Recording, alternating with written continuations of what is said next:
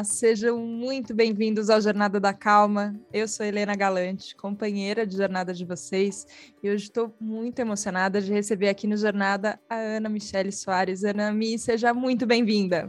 Muito bem-vinda você também para minha vida. Eu sempre tive muita vontade de conversar com você e é muito legal que a gente está falando sobre esse assunto. Então, que bom que não é sobre pauta, é sobre uma vida que faz sentido. Então é um prazer uma... estar aqui. Uma vida que faz sentido, uma vida que faz sentido. Eu vou dizer que é, é a primeira vez que a gente está conversando aqui, mas eu estou com você muito perto da minha mente, assim, estou te lendo, estou lendo vida inteira. É, tem o primeiro livro da Ana Mica, Enquanto Eu Respirar, são dois livros muito bonitos.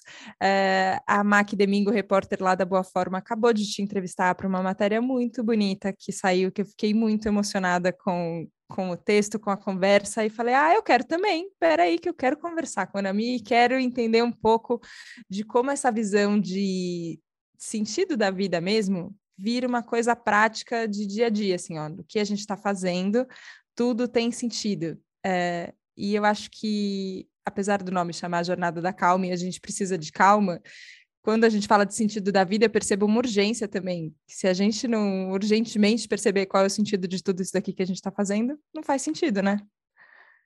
Não faz sentido. É, então, quando, sempre quando eu penso em sentido, né, é, acho que é no meio do Covid, que o, o, o livro, Vida Inteira, que você está lendo, ele surgiu de um texto.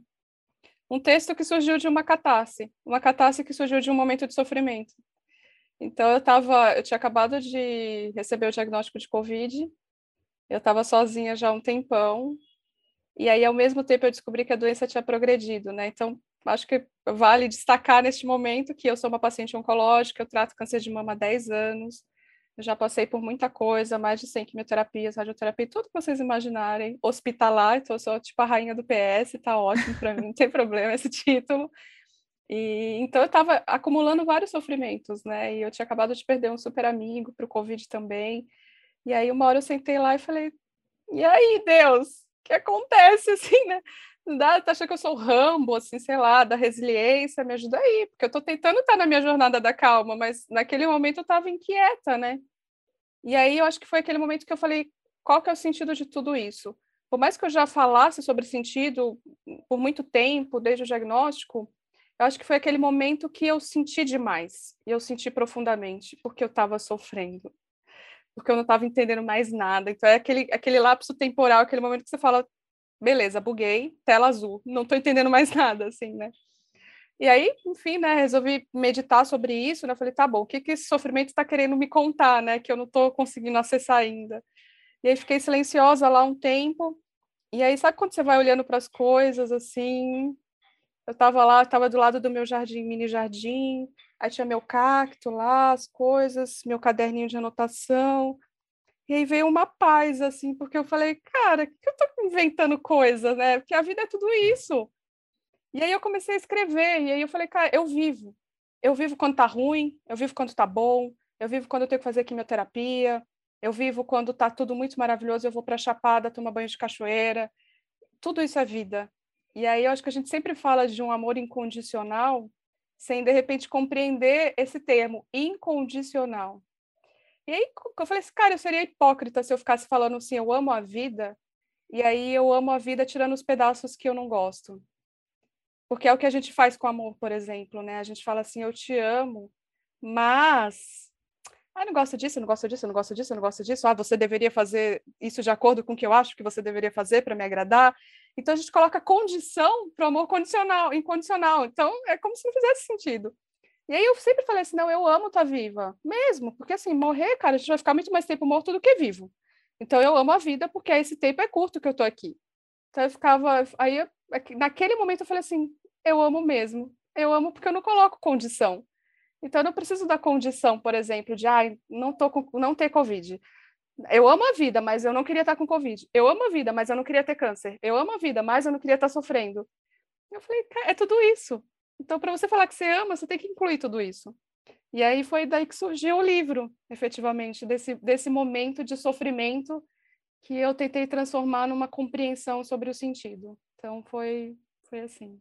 E eu achei muito, muito feliz, assim, toda, toda a construção que você faz em cima dessa ideia de inteireza, que para mim vem isso da incondicionalidade que você trouxe. Porque a hora que a gente colocou uma condição, você fala, se for desse jeito, ok. Se não for, não ok. É, só que você fala, cara, só que tem tudo isso acontecendo ao mesmo tempo, né? Só que é, eu fiquei com, com, uma coisa na cabeça, assim, ó, porque tem, quando a gente fala de sofrimento, tem, tem o meu sofrimento, né? E dói em mim, e eu tô sentindo. Dói em você e você tá sentindo. Só que enquanto eu tô te lendo, eu falo, tem um sofrimento que ela tá falando do sofrimento tem, tem um sofrimento que, é, ok, as pessoas estão sofrendo e o que, que a gente vai fazer com isso? Todos sofremos e como a gente lida com esse sofrimento que ele é nosso, mas ao mesmo tempo ele também é muito, ele é muito particular, porque cada um está sentindo uma coisa, e aí como é que você pode cuidar dessa coisa? E eu fiquei pensando, o tamanho do trabalho de autoconhecimento seu para conseguir ter essa, eu não consigo nem explicar na pergunta, desculpe ouvintes do Jornada da Calma, às vezes é confuso, mas é, é, eu fiquei pensando nisso, assim, ó, como é que é para você isso de ser ao mesmo tempo uma jornada que ela é sua, mas ela também é uma jornada coletiva. Ela também é sobre, sobre o que é compartilhado entre todo mundo e que a gente nem consegue explicar. Como é que você enxerga isso, né? Acho que nesse tempo de ativismo, né, de estar muito próximo de pessoas que estão doentes, e acho que para quem olha para o doente com, como se fosse esse olhar da fragilidade, de alguém que está, cara, está perdendo a oportunidade de viver uma outra vida, de conversar com essas pessoas que estão experimentando a humanidade real, assim, entendeu? Então elas vivem coisas, elas sentem coisas muito profundamente que quando você tem coragem de entrar nisso, você sempre sai disso com alguma transformação, assim, de olhar. E aí eu acho que o que eu compreendi em todo esse tempo de ativismo, eu já estou falando de 10 anos, muito, é, tipo, eu sou uma ilha cercada por pacientes por todos os lados, assim. Uhum. E, e, eu, e eu gosto disso, assim, não, não porque, ah, que legal, um monte de pessoa doente, não, é que incrível esses seres, seres humanos que se permitem a vulnerabilidade, que, que, que quando estão enfrentando esse desafio, que é ter um diagnóstico de uma doença grave, eles ficam lá de, com o nariz encostado no muro da finitude, assim, né? Então aí você não tem olha, é, muitos não conseguem olhar para frente. Então eu sempre tento trazer para eles que é possível olhar para frente.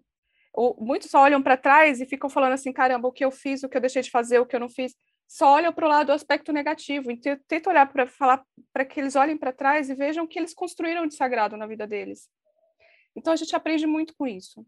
Então o sofrimento, para mim, é uma coisa que é, não é só meu, ele existe.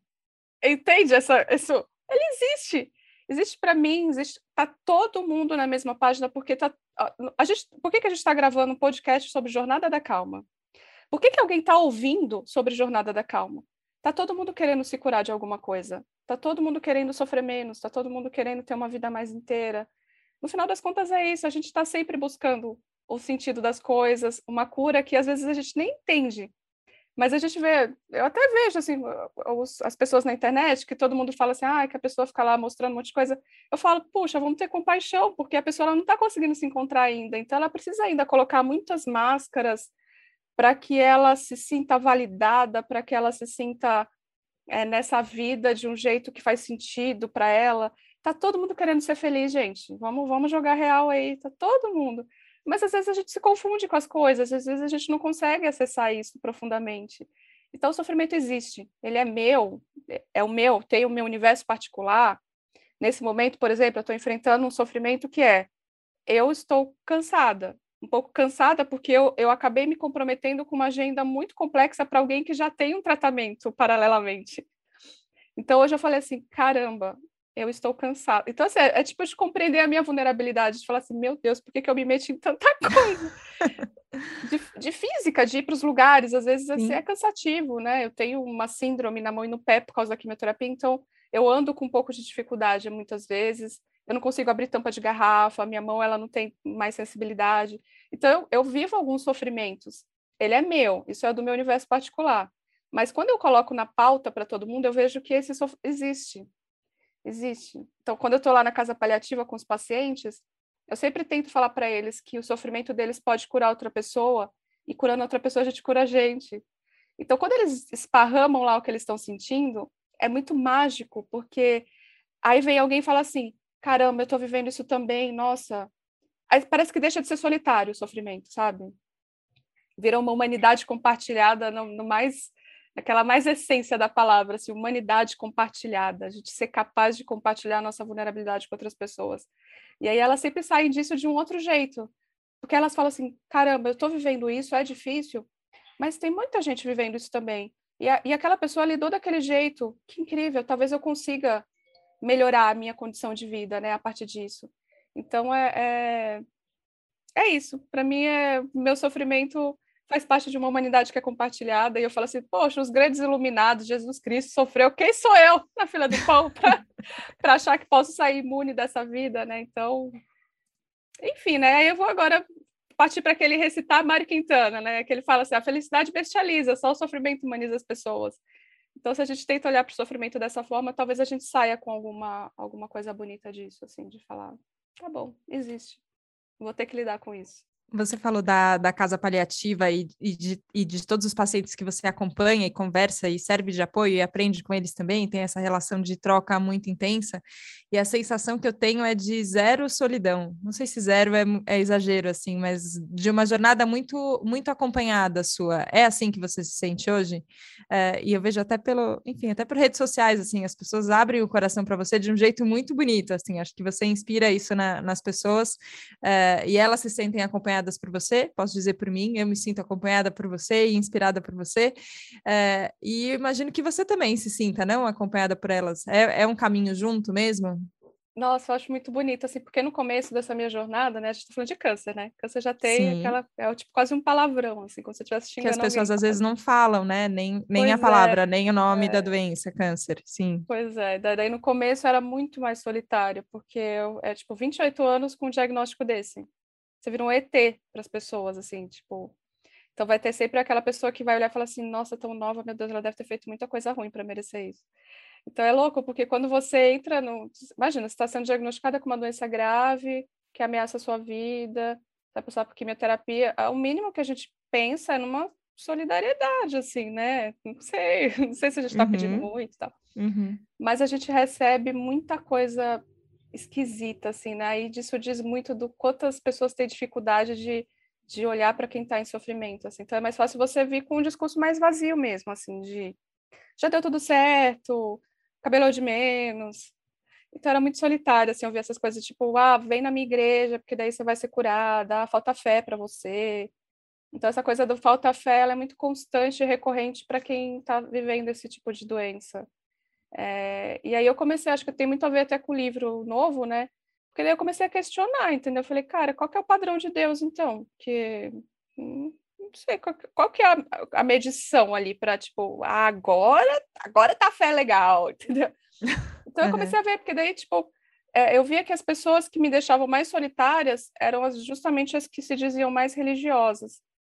E a religião, para mim, sempre foi aquela coisa do, do, da conexão com o que é divino, né? E eu sempre enxerguei o divino como uma coisa muito sagrada, abençoada, que diz de uma de uma, uma essência de bondade, de valores, né, de amor incondicional.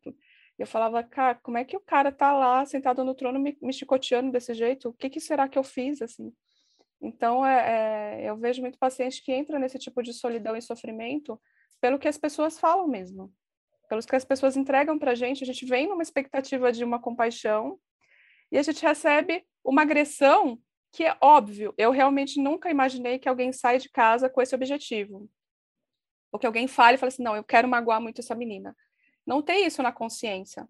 Mas isso diz de um inconsciente coletivo que sempre tenta julgar qualquer coisa que não, não faça parte do que a gente considera sucesso na vida. E aí é, é, eu vejo as pessoas que dizem que têm sucesso na vida, né? Ah, tenho tudo, consegui tudo tal. E de repente lá dentro tá um vaziozinho, assim, né? E essas pessoas é o quê? Né? É falta de fé? Ninguém vai falar para elas que é falta de fé, porque às vezes você vai olhar e falar assim, nossa, essa pessoa venceu na vida, assim, né?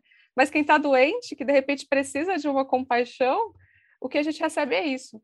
Então, no começo, eu realmente me sentia muito solitária, na minha dor, assim, porque ninguém queria olhar nos meus olhos e tentar falar a verdade, perguntar para mim o que estava doendo mesmo, como que podia ajudar.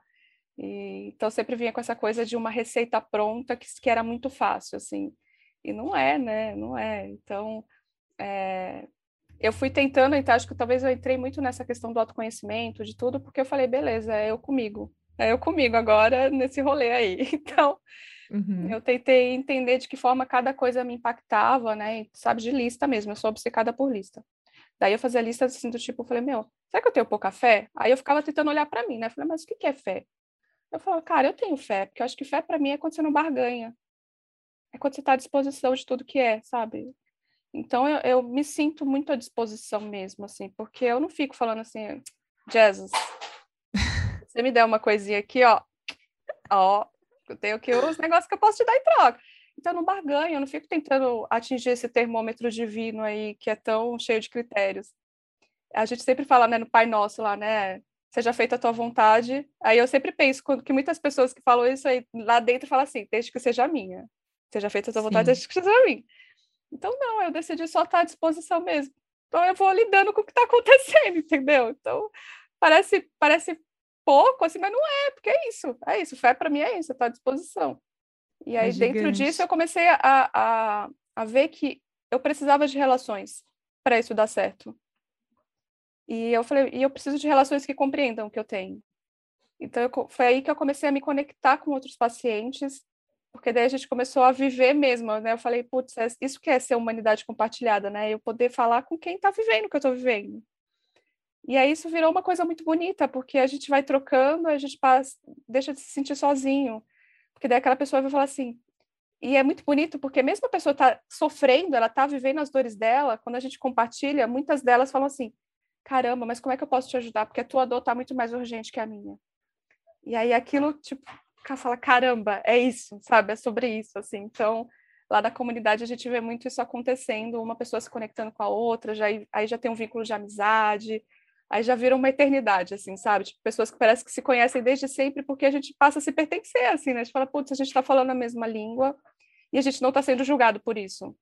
E não tem ninguém cobrando da gente uma, uma, uma coisa extraordinária, um milagre. Não, o milagre é isso, o milagre é a gente amar as pessoas e tá tudo certo, assim, né? É que é doido isso, assim, ó, porque eu tô ouvindo você falar e eu sobre, sobre essa relação dentro da, da comunidade da, da casa paliativa, por exemplo, né? Que também Sim. pode se expandir para muitos lugares. Mas eu vejo isso e falo, isso é divino. Para mim, isso eu falo, aí tem bondade, aí tem é, incondicionalidade, aí tem amor de verdade, no sentido mais puro da palavra. Isso é divino.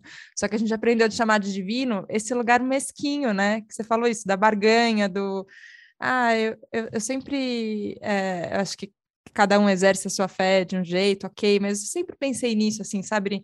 Sobre, ah, eu vou me privar de tal coisa e aí eu peço para acontecer tal coisa. Eu falo, por que que, que que, lógica é essa, né? Que a gente faz esse mercantilismo com, com o santo, com, com anjos da guarda, por que que a gente faz isso?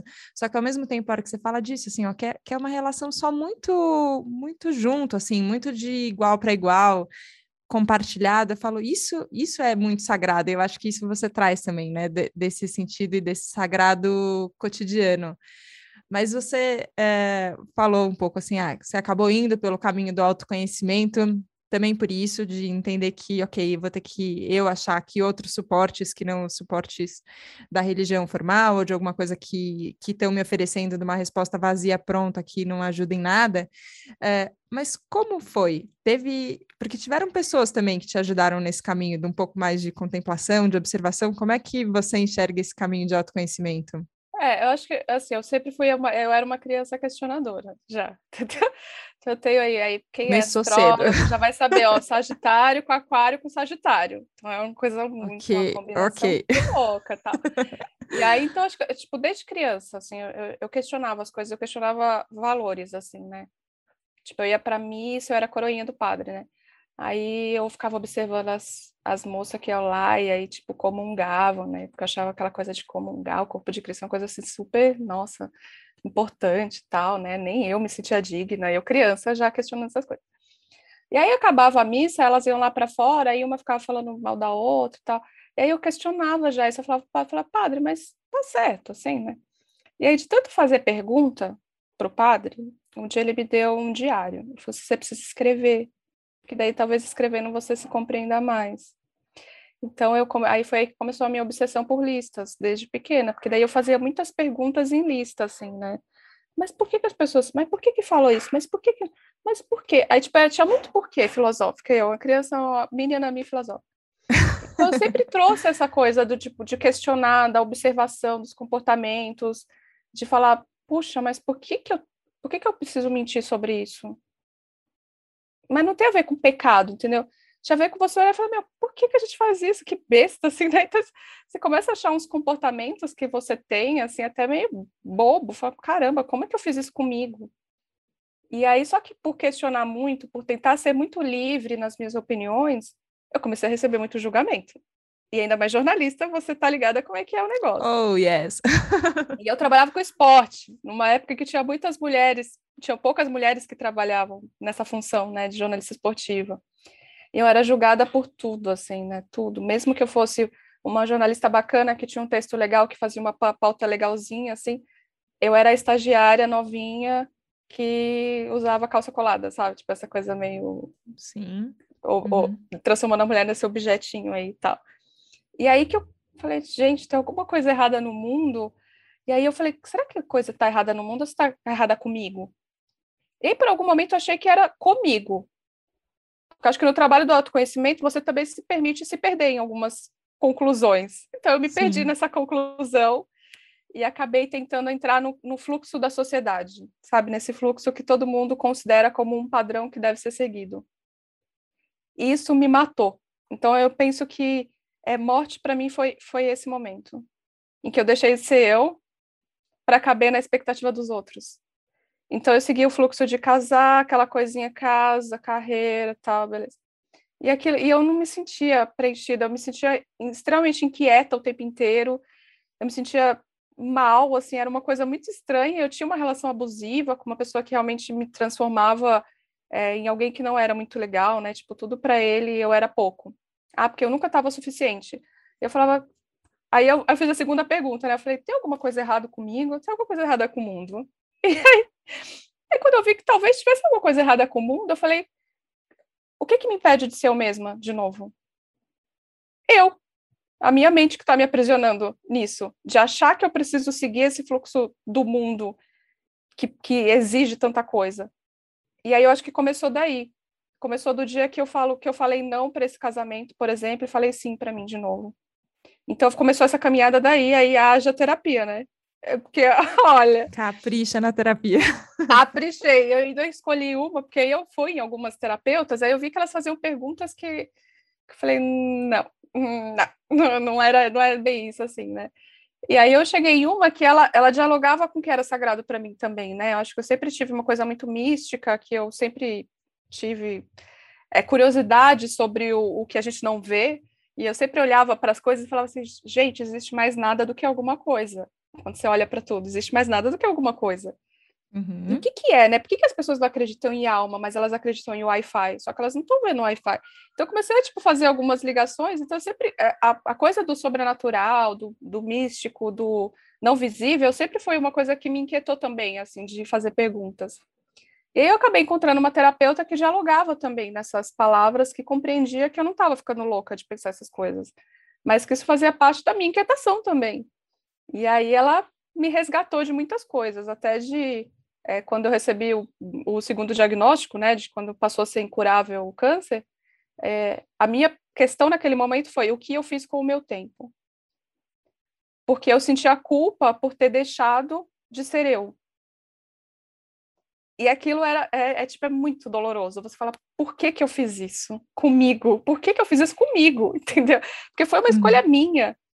Até que eu cheguei num ponto de, depois de muito, né, me, realmente uma imersão nessa coisa de, de terapia, de reflexão, de escrever, de tudo, eu falei, eu estava vivendo a verdade que eu acreditava naquele momento. Então tá tudo certo.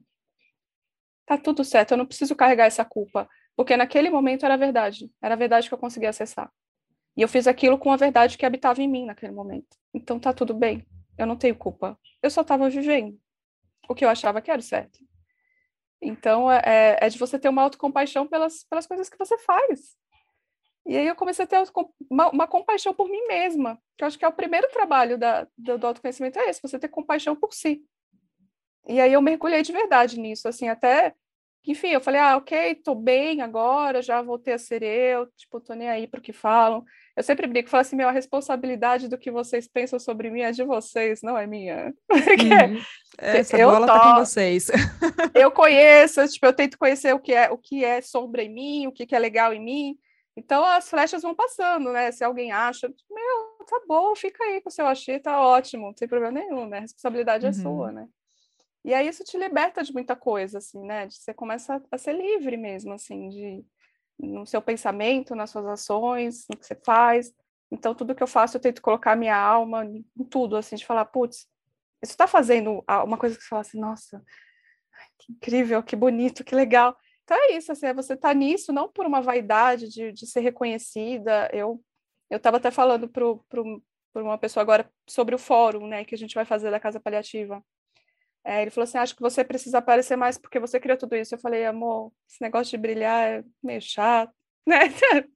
Então, não, uhum. não tô nessa por isso, entendeu? As coisas foram acontecendo porque acho que as pessoas elas têm essa coisa de precisar de uma inspiração e tudo. E tá tudo certo, né? Eu sempre tento fazer o download do que eu.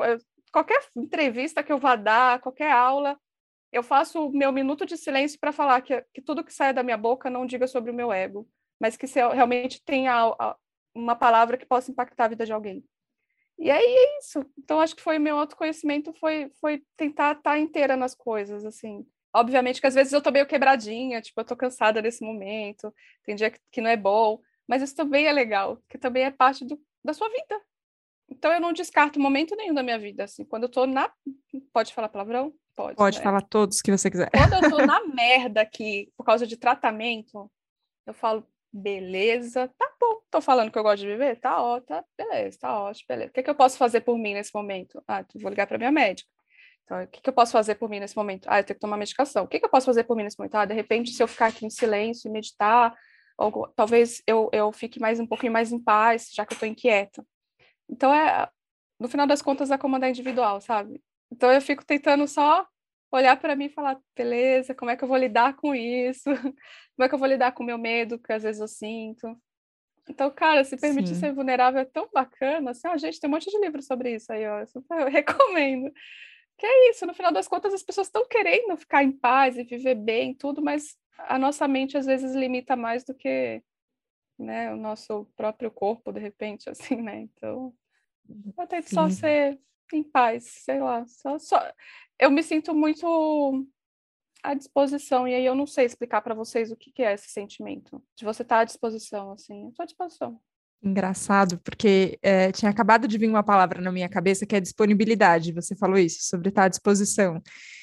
E, isso de, de estar disponível, né? É, e eu acho que tem muito a ver com isso que eu achei que você falou, que é muito bonito, assim, ó, que eu fale não pelo meu ego, mas que eu fale alguma coisa que, que seja pro para o que tenha que ser falado, né? Que seja bom para todos, que seja bom para mim. Eu acho que é, essa sensação de disponibilidade ela é muito, ela é difícil de, de alcançar é, e eu acho que a gente tenta chegar mais perto dela. Mas ela é muito bonita quando você vê genuína, que é como eu vejo em você, assim, sabe? Eu acho que tem a ver com a vulnerabilidade que você falou, de seja no momento que está muito difícil ou no momento que está mais simples, seja voando de balão, maravilhosa, Silvana, adorei. ou, ou, seja, no, no, no, momento do tratamento que é mais complicado, mas tem você ali disponível, é, disponível para você mesmo, e eu acho que tem essa essa interesse, eu acho que ela parte também para a gente ter um, não é respeito a palavra, mas uma consideração por nós mesmos, né? Então, pelo que a gente está vivendo, mas também, também pelo outro. É, e aí me veio de perguntar uma coisa que você falou isso, assim, ah, não é que eu quero brilhar, é, não é não é pela fama, até, até o paliativas do seu Instagram nem é o seu nome, né? Eu pensei, olha, tem um exercício ali de, de desapego do ego realmente muito legal é, tem isso de não, de não ter essa vontade egóica de brilho, mas ao mesmo tempo tem também uma disponibilidade de falar, ok, às vezes as pessoas precisam ouvir de mim e eu tenho que falar, então eu estou aqui, estou falando mas eu vejo nisso uma, uma habilidade de entender ciclos e passagens e momentos, coisas que são é, que transitam assim. E no livro, no Vida Inteira, você tem uma, uma questão do, das estações do ano também, né? Da, das passagens e de como elas vão. E eu fiquei pensando nisso, assim, se, se tem essa conexão forte com você de olhar para a natureza e tentar entender coisas que acontecem com você também.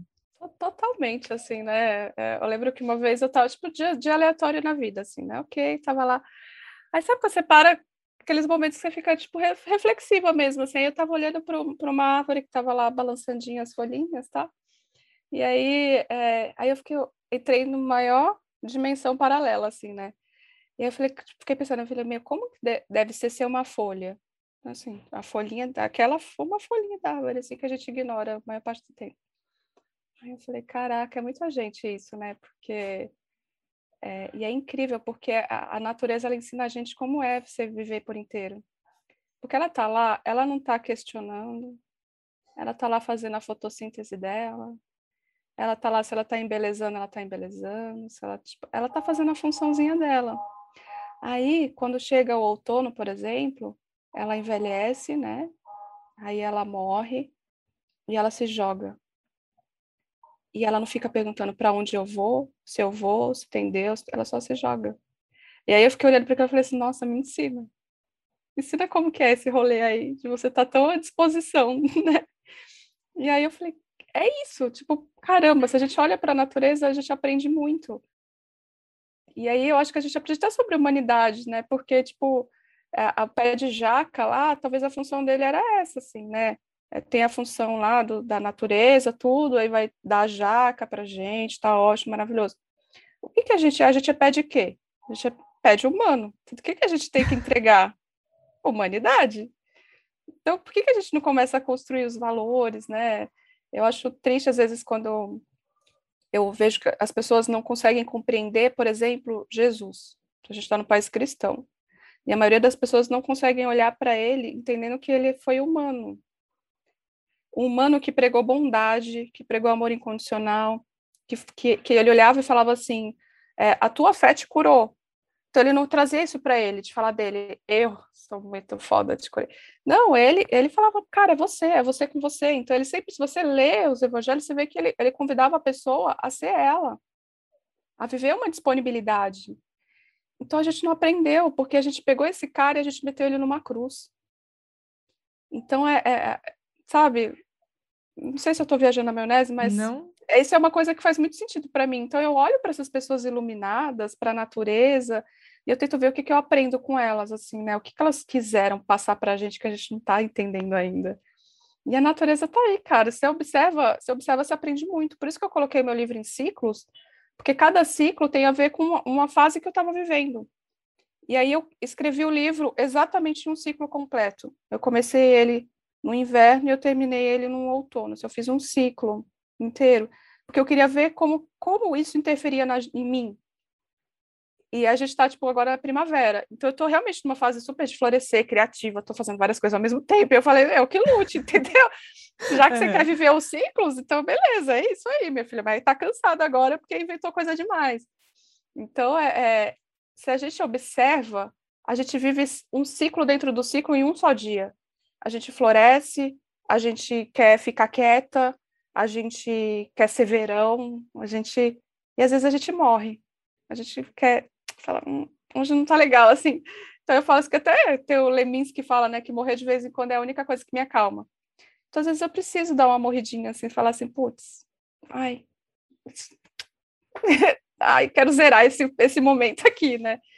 E aí a gente, a gente vê que a gente é ciclo, né? A gente somos seres cíclicos, assim. Então eu, eu realmente observo muito isso, não é só pela minha prática, né? Eu sou praticante de xamanismo e acaba que, que eles, eles dialogam muito com essa questão da natureza, dos ciclos, tudo, mas é uma observação mesmo. Eu observo muito, eu acho lindo, e eu nunca vou esquecer dessa folha, sabe? Porque ela me ensinou muita coisa, ela estava quieta lá, só fazendo dela, entendeu? Eu fiquei lá, eu falei, cara, me ensina, me ensina. Às vezes a gente tem esse medo da morte, por exemplo, e eu falo, olha que incrível que a gente aprende com a natureza. Que os ciclos se encerram, mas que a natureza continua. Então ela, ela vai cair, em algum momento ela vai morrer, ela vai estar tá lá e aí de repente vai não vai acabar. E ela está lá só sendo uma folhinha, que é o que a gente é, se a gente for pensar no planeta, né, nessa monte de gente que tem. Cara, a gente é só uma folhinha e a gente só tem que fazer a nossa partezinha ali, ó. Então é. Não sei, eu, eu observo as coisas, eu acho. Assim, acho que não tem nada de ser um ser diferente dos outros, não, eu só sou uma observadora da vida mesmo. E eu acho que essa coisa de viver com a finitude traz para a gente muita lucidez, assim, né? De, do que não vale a pena. Então, pra quê? Sim, sim, a é. lucidez e a, e a consciência, que foi que você escreveu na coluna Natal Felicidade da Vejinha, Isso. que também me deixou muito tocada, assim, que que a gente fica buscando isso, dia perfeito, momento perfeito, a hora perfeita, e, e, e, colocando um milhão de coisas na nossa mente, como você falou, que, que limita a gente tanto, e às vezes a gente perde o sagrado de ser só uma folha no meio da árvore, assim. É, e só que é, eu tô, ah, eu tô muito feliz mesmo de, de poder conversar com você, de poder te ouvir, porque acho que do mesmo jeito que você aprendeu com uma folha que só estava lá, fazendo o que uma folha faz, eu às vezes fico encantada, assim, de olhar para é, irmãos humanos que a gente tem e fala: Meu Deus do céu, olha a humanidade toda ali, que lindo isso, que bonito e que potente. É, e a gente já estourou o tempo, mas tudo bem, e vai nos perdoar hoje. Mas eu queria terminar fazendo uma pergunta que no começo do livro você, você fala sobre uma sensação de impotência que você sentia. E hoje eu sinto muita potência em você, mesmo quando você fala que está cansada ou quando você fala que está cheia de vida, mesmo com todos os ciclos, mas a sensação é de, é de muita natureza viva mesmo, assim. É, você encontrou um lugar de, de paz com essa sensação que você sentia? Encontrei, porque eu acho que a minha sensação de impotência era justamente não estar tá vivendo o que eu queria, não estar tá sendo eu, assim, né? Então, você, quando você precisa muito de validações, dessa coisa que vem muito do externo, parece que você nunca está inteiro no negócio, parece que você está precisando fazer alguma coisa, você tem que entregar alguma coisa, você tem que ser alguma coisa. Isso, tipo, impotente. Eu me senti impotente. Eu me senti impotente porque eu tinha um marido que falava para mim que eu não era boa o suficiente. Eu me senti impotente porque talvez eu não tivesse é, no trabalho que eu queria, né? Tipo, eu, eu, eu escrevo. Eu gostava muito das pessoas com quem eu me relacionava no meu trabalho. Mas eu, eu me sentia muito limitada de ter que escrever release, por exemplo. Eu falava, caramba, eu tenho que fazer, escrever sobre o evento do shopping, meu Deus. Então, assim, tipo, eu me sentia meio frustrada um pouco, assim, porque eu falava, cara, eu queria escrever, mas eu não sei por onde eu começo. Então, eu me senti impotente porque eu não conseguia dar um passo de saber, ah, de repente é isso, eu, eu vou escrever. É isso que faz sentido para mim também, né? No, no, nessa questão de, de, de carreira, sei lá, como é que a gente chama. Uhum. Então, é, é, eu me senti impotente. Eu me senti impotente porque no dia que eu recebi meu diagnóstico, eu deixei de ser Ana Michelle e passei a ser a, a menina com câncer de mama. Então, isso dá uma impotência, eu virei a paciente. Então, é muito comum que as pessoas me apresentem no, nos congressos e tudo como um paciente, a paciente. Então, é louco, porque você tem uma impotência nisso. Fala assim, não, querido, continuo sendo eu, né? Então, acho que por isso que hoje eu luto tanto por dignidade do paciente, assim, porque eu não quero que eles sejam reconhecidos pelo nome do órgão que eles têm, entendeu? Tipo, a, a paciente ali de fígado. E acontece nos hospitais, assim, né? A paciente lá de câncer de mama. Tá? Ah, tá lá fora a paciente do intestino. Tipo, o quê? A gente virou isso, a gente virou doença. Então, eu, eu fui acumulando impotências, assim, né? E no livro eu conto especificamente da impotência relacionada ao meu casamento e depois da impotência relacionada ao fato de que eu de repente estava lá deitada para ser operada e o médico nem olhou na minha cara e eu falei, cara, o cara vai tirar um pedaço de mim e ele nem falou, oi, tudo bem? Sei lá, qualquer uhum. coisa assim, né? Oi, uhum. tô aqui, uhum. que bom, olha, vamos, a gente vai fazer o melhor possível. Não teve uma conversa, você se sente impotente, porque você tá lá, vulnerável, e fala, meu, o que vai acontecer aqui? E aí eu acho que, que depois eu fui tentando é, falar, é, por que, que eu me senti impotente? Eu que fiz isso comigo também, entendeu? Eu, falei, eu, eu acabei me submetendo a essas coisas. Assim, eu me submeti a esse casamento porque naquele momento parecia ser a verdade. É, eu me submeti a esse trabalho que às vezes não fazia tanto sentido é, profundamente, mas, mas, é, mas valeu a pena, porque eu conheci pessoas incríveis. Eu convivi com pessoas incríveis que, caramba, hoje, até hoje, são minhas irmãs de alma. Então aí você vai encontrando, você fala, não, é, tem o lado bom do lado ruim, eu não estou sendo poliana. Mas é, é uhum. é um jeito de olhar para a minha vida com mais compaixão mesmo. Falar, tá feito, tá, aconteceu já. O que, que eu vou fazer daqui para frente? Então, para mim, foi aquela coisa do daqui para frente. Então, hoje, assim, é muito difícil alguma coisa que me coloque nesse espaço da impotência de novo, assim, porque eu já estou mais ligeira, assim, né? Eu sei que é uma coisa que a gente acaba fazendo com a gente, de falar, ai, eu tô assim. Então, não, né? Eu falo, tá, tá, tá bom, tô cansada, não, tá bom, não quero fazer isso Eu falo uhum. não para um monte de coisa que não faz sentido. Tipo, eu não faço publicidade no meu Instagram porque não faz sentido para mim, eu ter vergonha. Então, eu sei que para o mundo externo seria uma validação, vai falar, nossa, que incrível. Meu, para mim ia ser um saco, porque daí eu ia ficar lá tomando Danone para mostrar para você. Meu, que, que ridículo. Então, eu não vou fazer, entendeu? Então, eu já falo uhum. não, sem medo de me sentir impotente, assim, né? De falar, puxa, não dei conta, eu deveria fazer mais. Não deveria. Tá tudo certo. Estou tentando fazer o melhor possível. E hoje mesmo eu falei assim, gente, agora vocês resolvem, porque eu já fiz tudo que eu podia fazer e eu estou cansada. Então, sabe, de você se permitir falar real, porque a gente, Sim. às vezes, a gente mente para todo mundo e é ridículo, porque a gente está mentindo para a gente. Então, eu não tenho tempo para isso, real, assim, não tenho, eu acho muito besta, sabe? Acho, é besta, não tem outra palavra. Falar, não, meu, deixa eu ser sincera comigo, eu não dou conta, eu não quero fazer, eu não vou, eu não gosto. Então, tá bom, é assim. Aí a gente não fica se submetendo a umas coisas que deixam a gente impotente. Então, acho Pronto. que foi aí. E é muita terapia mesmo, viu? Olha, Gente, esse, esse podcast é militante da terapia. Se temos um, uma recomendação universal é essa, assim, que a gente possa se. Porque isso tem a ver com se conhecer, com se permitir, com desenvolver autocompaixão.